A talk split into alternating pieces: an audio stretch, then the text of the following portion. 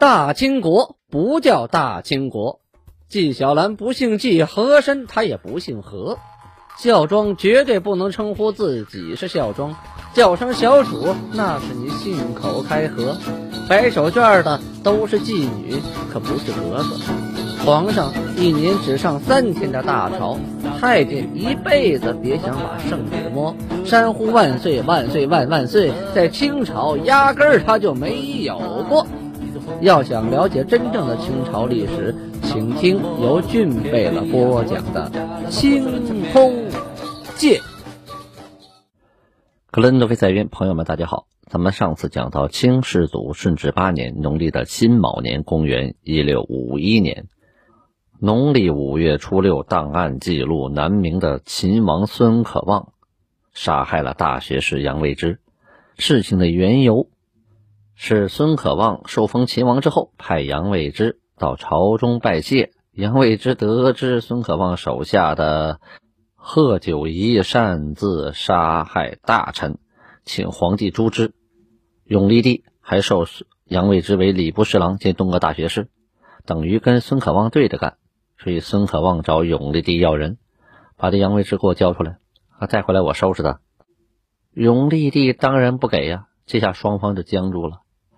生死关头，杨未之啊，真是不愧为忠臣呐！他启奏永历帝说：“闻猛兽当人则止，若得臣而止其逆，臣焉避之啊！”这什么意思？说这个野兽啊，看到人就停了啊，他吃了人，他不就不干坏事了吗？若是把臣的生命给献出去，能停止孙可望等叛逆的行为。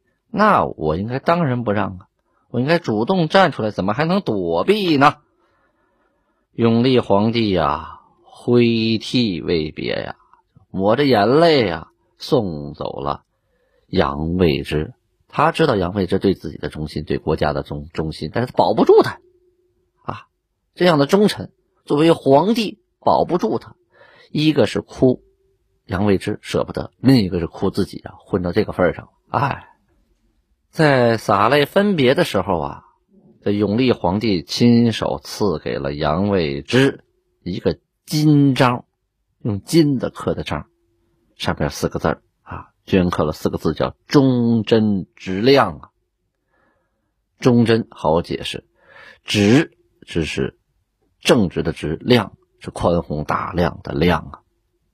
杨未之当时一看，永历帝都哭成那样了，还亲手送给他一个金印，上边镌刻着“忠贞直亮”四个字，当时也是泣不成声啊！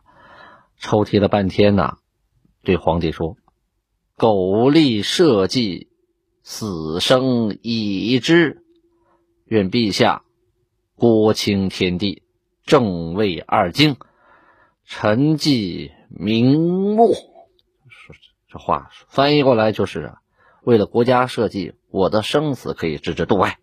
希望有一天，皇帝陛下可以重新恢复大明的疆土啊，可以在南京或者北京重新正皇帝大位。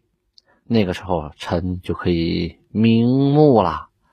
这想起了那句话：“王师北定中原日，家祭无忘告乃翁啊。”这一路无话，杨未之回到了孙可望的跟前哈哈，大家想吧，这时候孙可望啥脾气？那不气爆炸了吗？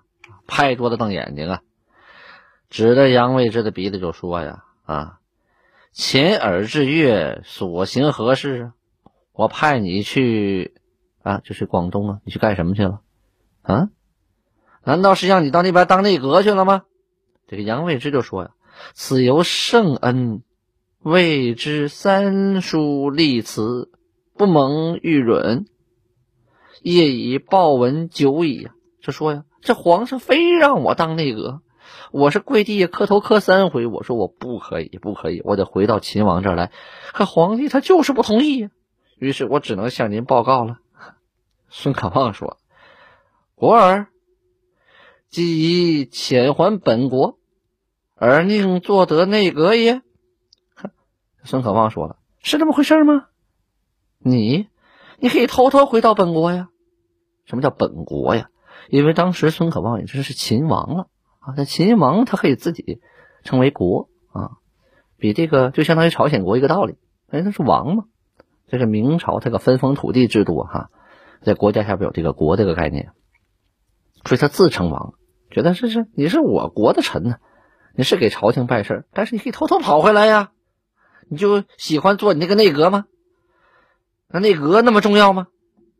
这个时候啊，这杨未之也不干了啊，大义凛然呐，气愤的说呀：“殿下已归正，遣未之请假。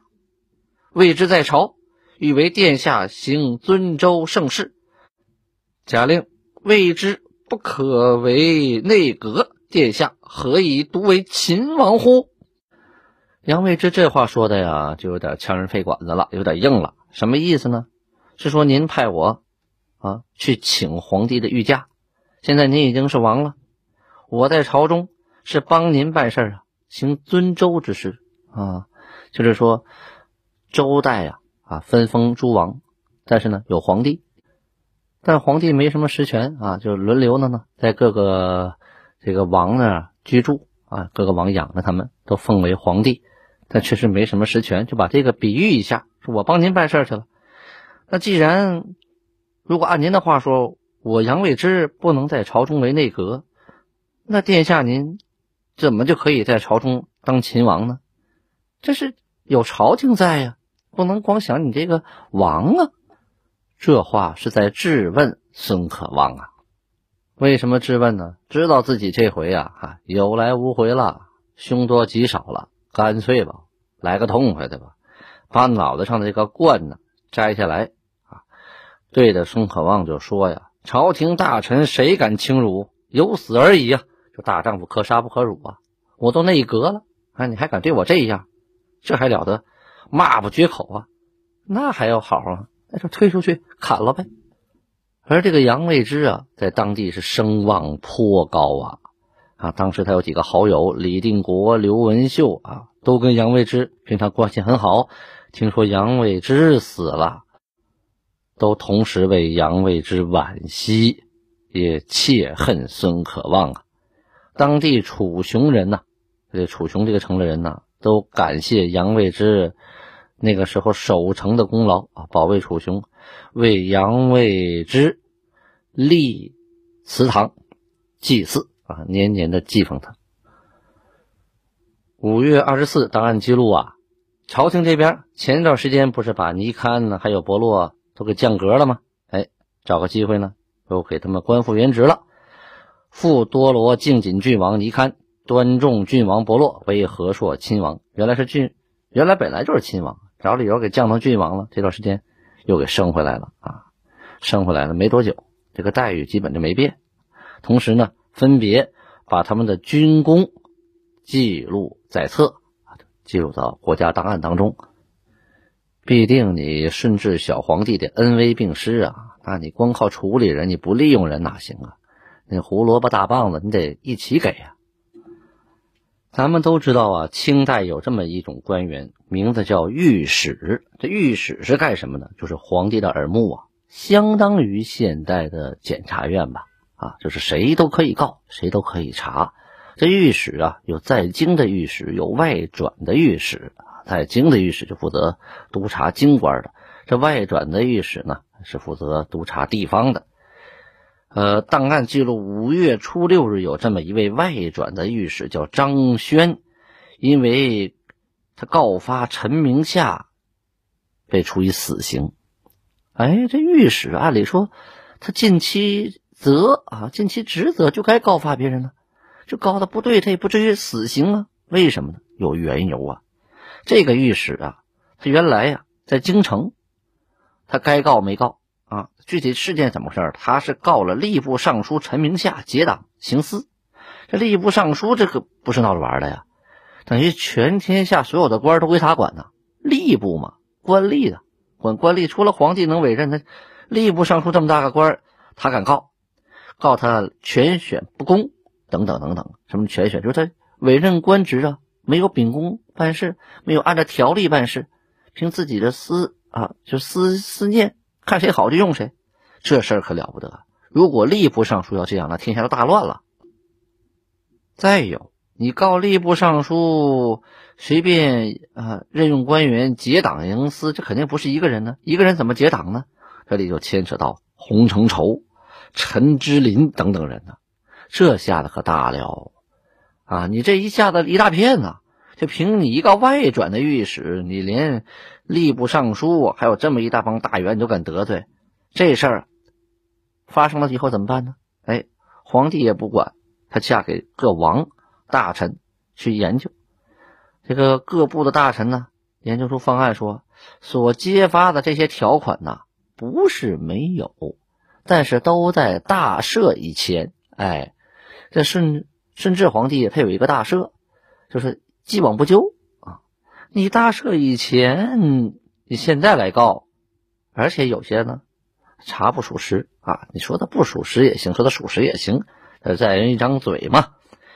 最关键的是，你张轩当初当御史的时候你不告发，大赦之前也不告发，今天大赦结束了，你被派到外边去了，你过来告发啊。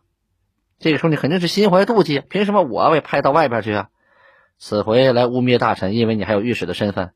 于是大家研究这种御史啊，应该论死，判死刑啊啊！他所告的陈明夏呢，免疫，本来嘛都射完了，你还提他干啥？以后表现好就行了。因为他免疫，那那些洪承畴、陈志林之类的也就免疫了呗啊，等于给个警告啊。结果这哥们啊，用生命。替皇帝给这些人来了个警告啊！上奏从之，意思是死去吧你！这可不是一句玩笑话呀，君无戏言呐！这从之，死去吧你！这个这死去吧你是俊贝勒家的哈，那意思就是真去死啊！让你告别人瞎告啊！这个怀着心不公平，你怀着不公的心去告，那你死定了！你不配当御史，不光是回家抱孩子，你命都没了。所以呢，在封建朝代哈，你要说好管理吗？也好管理；说不好管理，它也不好管不好管理。有中国人的地方都不好管理。但是这个军令啊，一旦发现你有歪门邪道，你有贼心眼子，说杀就杀呀，管你三七二十一呀。举例子说，现在谁造假，杀，死刑。你看明天还有假货吗？中国还有假货吗？啊，食品造假，呃，添毒。啊，小孩喝了生病，奶粉杀杀一个，你看看还有吗？这要是在清代，肯定都杀了，肯定就安全了，他不敢造假呀。有人就提出来了，你这不懂法呀，你得按照宪法行事啊。哼，有的时候啊讲法，有的时候讲情，所以这个情与法呀是在权衡之间。那现在我们执行法律时候，有时候也是啊，根据情况是从轻啊还是从重啊，是吧？再有俊贝勒分析，这个张轩呢也是不不知死活啊，不自量力，对吧？你你个蚂蚁，你想伸腿绊大象吗？你在京当御史的时候，皇帝没有大赦的时候，你敢出来说句话吗？啊，你因为被派到外地了，心里不爽，然后你把以前的事折腾出来了，人家都已经皇帝都提出来大赦了，不提了，你还提，揭那王八盖子。还牵扯到洪承畴、陈芝林等等这些大员，那还了得吗？你等于动了国家的这个根基呀！真要是按你的来，都杀了，把这帮人杀了，把你选成大官，那国家不得乱套了吧？明知这个结果，你还来告，你不是不知死活吗？你也不配当这个御史啊！最起码也得把你撸到回家抱孩子，杀了你，杀了你也是一贫民愤呐！要不然这些人该不干了。下面咱们。摄像头啊，给到南边去。再说南明王朝的一呃一场战斗啊，南明的兵部尚书、总督江西军务的接仲西啊，这此人姓接，叫接仲西，与兵部右侍郎傅鼎全联合平西伯张自胜、武威侯曹大考，出兵去救援南昌，兵败于三江口，然后。败走闽界啊，就是现在的这个福建的边界啊。当时张自胜啊，有军兵数万呢。顺治七年的时候，一六五零年冬天，张自胜率兵攻邵武，兵败阵亡，傅鼎全也随之遇害。这个接仲熙呀，带着手下残兵败将投奔了曹大镐。但那个时候没有高速公路，没有火车呀，啊，你想投奔谁呢腿儿的呀？于是带着手底下这个数十人呢，就走啊走啊，走到这个桂溪的百丈记，要跟曹大搞啊会师。可到了才发现呢，人家曹大搞带的兵啊，已经回到了千山。这个千呢，是金银铜铁铅的铅，那个千山啊。这接仲熙一看没碰着啊，带着几十人。继续走吧，结果突然就前面来了一队兵马，一看坏了，这这穿的和咱不一样啊！原来是清兵的游记呀，就是说呀，这这一波骑兵啊，不是奔他们来的，就是四处巡逻啊，赶上了，碰上了，巧了，碰上这么一大员，这是总督江西军务兵部尚书啊，这立功机会到了！张弓搭箭，是箭如雨下呀。当时有一支流矢啊，就射中了接仲熙，下边的这些军兵啊，保护他呀，赶紧逃跑，一直跑到了建宁啊，被俘下了大狱，一直撑到本年的十一月，这就是后话了啊，一直撑到顺治八年啊，农历辛卯年，农历的十一月，始终不屈，就是我坚决不投降啊，跟我说什么都没用啊，神马都是浮云。我已经决定以死报国了，最后不屈遇难。接仲熙死不久啊，曹大镐呢也是兵败而死。所以呢，这顺治八年的农历五月末就是一个节点，什么节点呢？就江右的义师啊，是一个不剩啊，全都被消灭干净了。这个江右啊，啊，过去呢，这个西为右，东为左，说江左，那就是江东。啊，这个江右指的是江西，就长江以西地区，所有明军的残余抵抗部队全部被消灭干净了。代清国的朝廷呢，一边忙着统一疆域、统一国土，当然都交给了那个耿耿继茂啊、尚可喜呀、吴三桂呀，交给他们了。北边他得治理国家呀，于是严狱，什么是严狱啊？下严格的上谕，给各督府，这督府是指各地方长官，相当于现在的自治区首长和这个省长啊，命令他们抓紧指参，指参什么意思？就揪出来这些贪官污吏啊，抓紧速指参贪恶官员，下谕给内三院啊，这上谕是这么说的：朕。动之年来有司贪恶，贪恶的意思就是指官员贪污凶恶啊，就是对地方老百姓不好。曾谕吏部，就曾给吏部啊下了文，说赐各督府将所属的有司官员严刑分别等次啊，给他们分级别，立刻参奏，不得孤留地方害民。啊，留在地方害老百姓啊！该收拾得收拾，因为这些官员呢，很大一部分都是当时明廷委派的官员。投降之后啊，这个清廷啊就说继续留任，这是一个过渡政策。那如果是贪官呢，是污吏呢？为什么农民军造反呢？就因为这帮人呐！明朝灭亡就因为他们，清朝可不能重蹈覆辙呀，所以下这样的严令。有了前车之鉴，亡羊补牢为时还不晚嘛。后边上谕还说：“今已月四五月矣，未见遵旨实力举行，犹然瞻寻言爱，物乃复朕朕刷之意乎？”这句话什么意思？过了四五个月了，怎么还不见执行啊？啊，这不是拖延吗？这不是辜负我振奋图心、振作这国家这个？这个决心吗？啊，现任督府久者五六年，近亦三四年，有司曾否贪廉？早当见闻真确啊！何待今日史家考试？总由督府平日以贿赂派所为事，贪恶有司，厌其欲而恶其抗者有之，或八旗旧人在任者咆哮要挟，督府未记，不敢弹劾者有之。似此贪懦，安能纠察？疑乎盗贼未消尽，而黎民无起色也。